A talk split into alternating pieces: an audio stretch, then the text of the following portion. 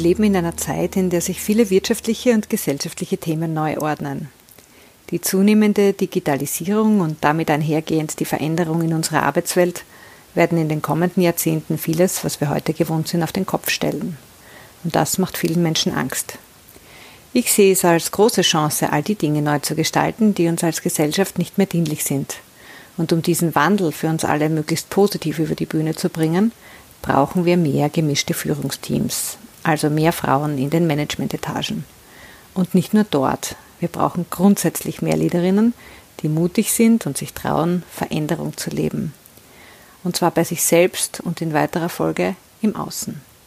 Und das ist ein Thema, dem ich mich verschrieben habe und warum es diesen Podcast gibt. Denn für diese Zeiten des Wandels braucht es gelebte Eigenverantwortung und zwar im besten Sinne des Wortes. Eigenverantwortung beginnt bei jedem und jeder von uns. Und dafür ist es wichtig, dass möglichst viele Menschen ganz bewusst bei sich sind. Willkommen zu meinem Podcast Die brillante Liederin.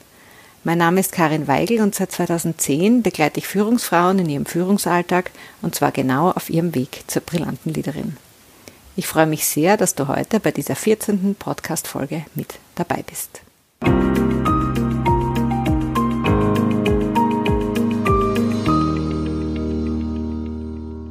Wie so viele Führungskräfte hast sicher auch du in den letzten Monaten deine ersten Erfahrungen mit virtueller Mitarbeiterführung gemacht.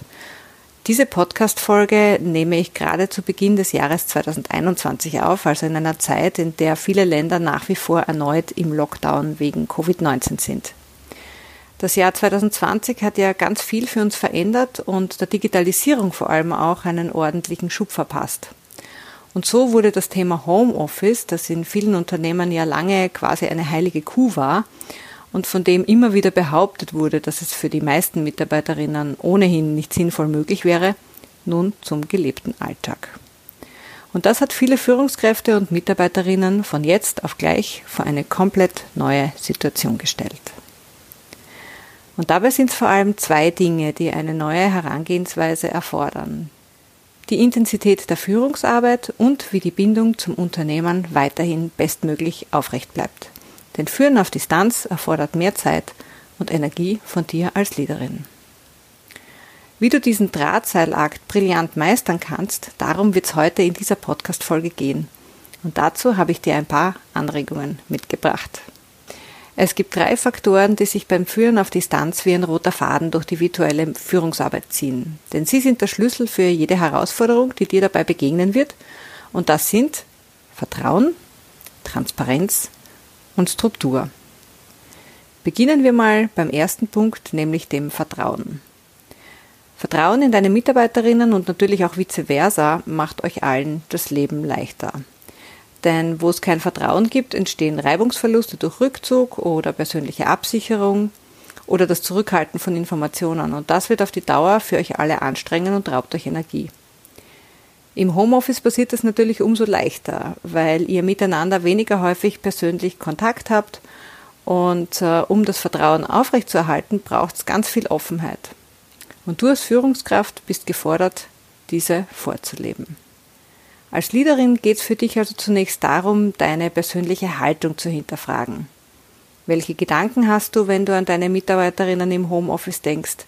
Was denkst du dir, wenn du jemanden telefonisch nicht erreichst? Zweifelst du zum Beispiel daran, dass dein Team motiviert ist und fleißig arbeitet und woran machst du das überhaupt fest? Für dich gilt es also, deinen Umgang mit Nähe und Distanz sowie Vertrauen und Kontrolle zu finden. Nämlich einen Umgang, der für dich, aber auch für dein Team passt und angebracht ist. Kürzlich hat mir eine Abteilungsleiterin erzählt, dass sie unsicher ist, ob ihre Mitarbeiterinnen von zu Hause auch wirklich acht Stunden am Tag arbeiten würden. Hätte ihr doch eine glatt erzählt, dass sie sich nun im Homeoffice besser um ihren Haushalt kümmern kann. Und die Abteilungsleiterin war durch ihre Aussage dieser Mitarbeiterin so irritiert äh, und wollte dadurch dann Tipps von mir, wie sie sie besser kontrollieren könnte. Ich fragte sie, woran sie das denn festmachte, dass ihre Mitarbeiterin vielleicht nicht die gewünschte Leistung erbringen würde. Waren es zum Beispiel Erreichbarkeiten oder Anwesenheiten in Meetings oder Antwortzeiten auf E-Mails? Oder war es einfach nur diese Aussage? Und dann fragte ich sie auch noch, ob es nicht auch ein Zeichen von Vertrauen sein könnte, dass die Mitarbeiterin ihr über ihre bessere Work-Life-Balance erzählen würde und wie sie generell mit ihrer Leistung zufrieden wäre. Kontrolle auszuüben ist dauerhaft Stress für beide Seiten und führt zu Vertrauensverlust. Viel besser ist es, die Aufmerksamkeit auf die Aufgaben der Mitarbeiterin zu legen, die der Abteilungsleiterin wirklich wichtig sind. Aufmerksamkeit ist nämlich eine andere Qualität von Kontrolle, denn sie hat mit Interesse zu tun. Aufmerksamkeit ist etwas, was man tun möchte. Und weil es eben Interesse erzeugt, fördert es auch das Vertrauen. Kontrolle wiederum hat oft etwas Zwanghaftes an sich, etwas, das man tun muss, etwas, das Druck erzeugt. Und zwar auf beiden Seiten. Am besten ist es also, du überlegst dir genau, worauf du in der Zusammenarbeit mit deinem Team deine Aufmerksamkeit legen möchtest, worüber du unbedingt Bescheid wissen möchtest, worin du involviert sein möchtest und vor allem auch in welcher Form. Und wenn du dann das auch noch begründen kannst, warum dir das wichtig ist, dann ist es noch besser. Denn dann beugst du auch Vermutungen vor und das ist genau das, was du willst, nämlich Klarheit auf allen Seiten zu erzeugen. Was kannst du also noch tun, um Vertrauen zu fördern? Ja, zum Beispiel, dass du deine Mitarbeiterinnen in Entscheidungen einbindest und ihre Meinungen dazu hörst. Ja, und natürlich kannst du dann auch ganz anders entscheiden, denn du trägst ja letztendlich die Verantwortung. Aber allein das Gehörtwerden macht schon einen großen Unterschied für dein Team und letztendlich auch für dich. Denn vielleicht sind ja Ideen und Gedanken dabei, die du vorher nicht hattest und die deine Entscheidungsgrundlage anreichern. Einbinden ist also ein ganz, ganz wichtiger Aspekt, wenn wir über Vertrauen sprechen. Der regelmäßige 1 zu 1 Austausch mit deinen Teammitgliedern ist ein weiterer Aspekt. Achte darauf, dass deine Mitarbeiterinnen regelmäßig Feedback und Anerkennung von dir bekommen und stelle sicher, dass du die informelle Kommunikation förderst, so gut es geht und selbst vertrauensvoll und vertrauenswürdig auftrittst. Denn du kennst ja das bekannte Sprichwort, wie der Schelm denkt, so ist er, und wenn du dich dabei erwischt, dass du das Vertrauen anderer im Homeoffice hinterfragst, dann macht es Sinn, mal bei dir selbst nachzuschauen. Kann es sein, dass auch du an manchen Stellen vielleicht Grund zu mangelndem Vertrauen gibst? Dass sich die Leute zurückhalten oder mit Aussagen absichern? Oder dass sie dir nicht alles erzählen? Je offener euer Umgang miteinander ist, je offener und verlässlicher du bist, desto stärker wird das Vertrauen bei euch im Team sein. Und das braucht ihr alle, um motiviert und produktiv durch den Arbeitsalltag zu kommen. Der zweite Faktor ist die Transparenz. Vieles, was in der Zusammenarbeit im Büro selbstverständlich ist, ändert sich, wenn die meisten oder sogar alle dauerhaft von zu Hause arbeiten.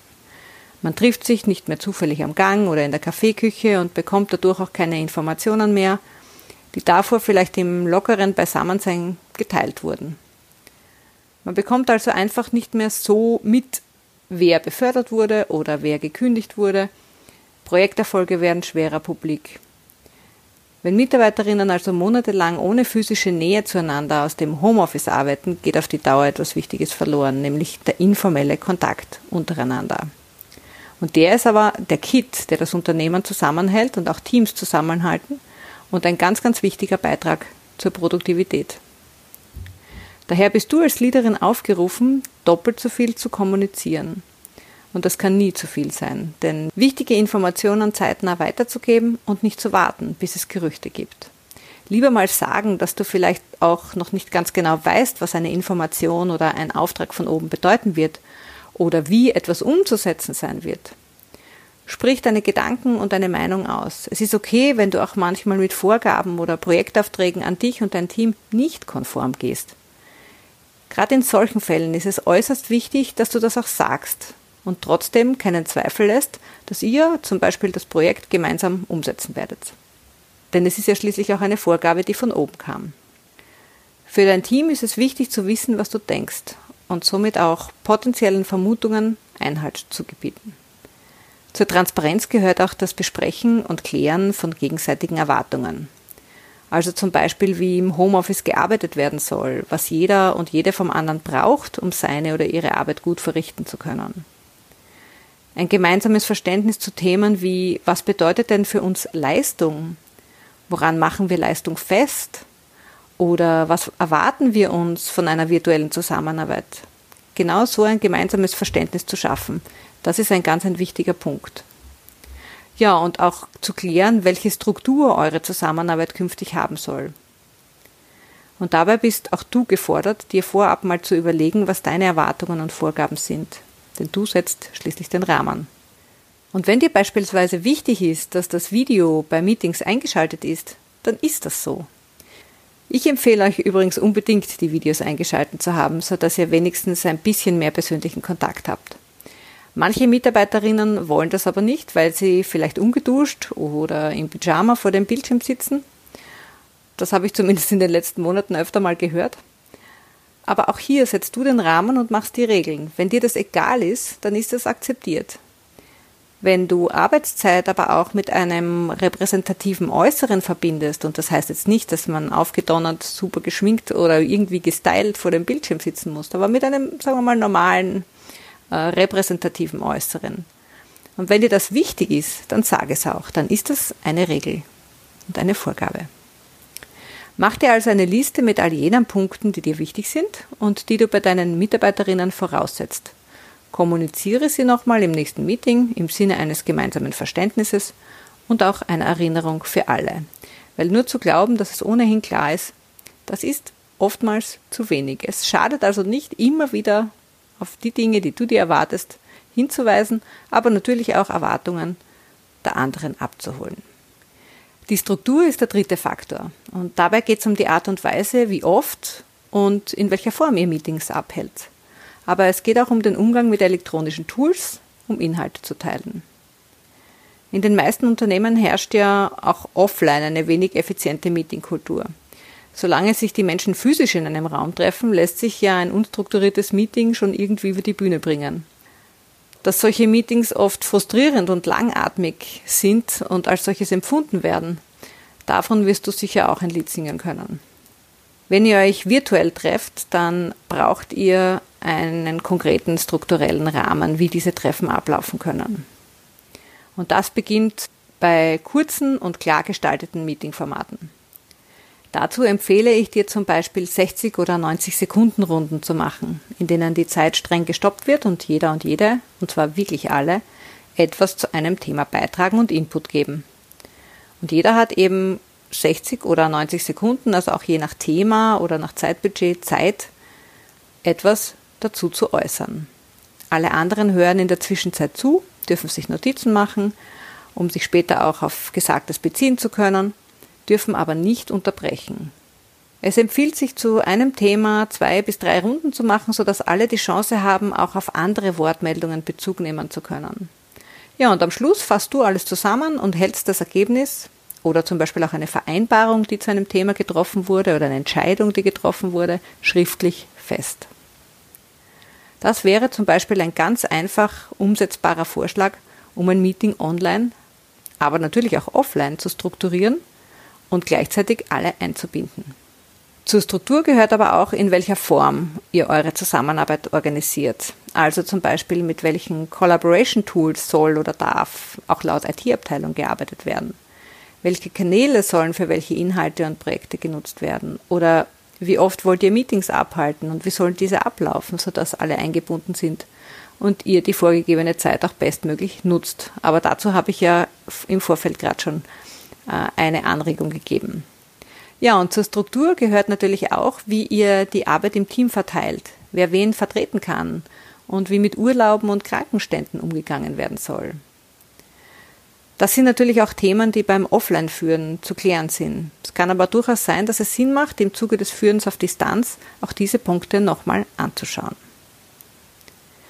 Wenn du also diese drei Punkte Vertrauen, Transparenz und Struktur verinnerlichst und als fixen Bestandteil in deine, und zwar nicht nur virtuelle Führungsarbeit integrierst, werden sich viele Herausforderungen für dich in Luft auflösen. Ich freue mich, wenn du mir deine Erfahrungen in die Kommentare schreibst und wünsche dir viel Erfolg beim Umsetzen der einen oder anderen Anregung. Herzlichst, deine Karin.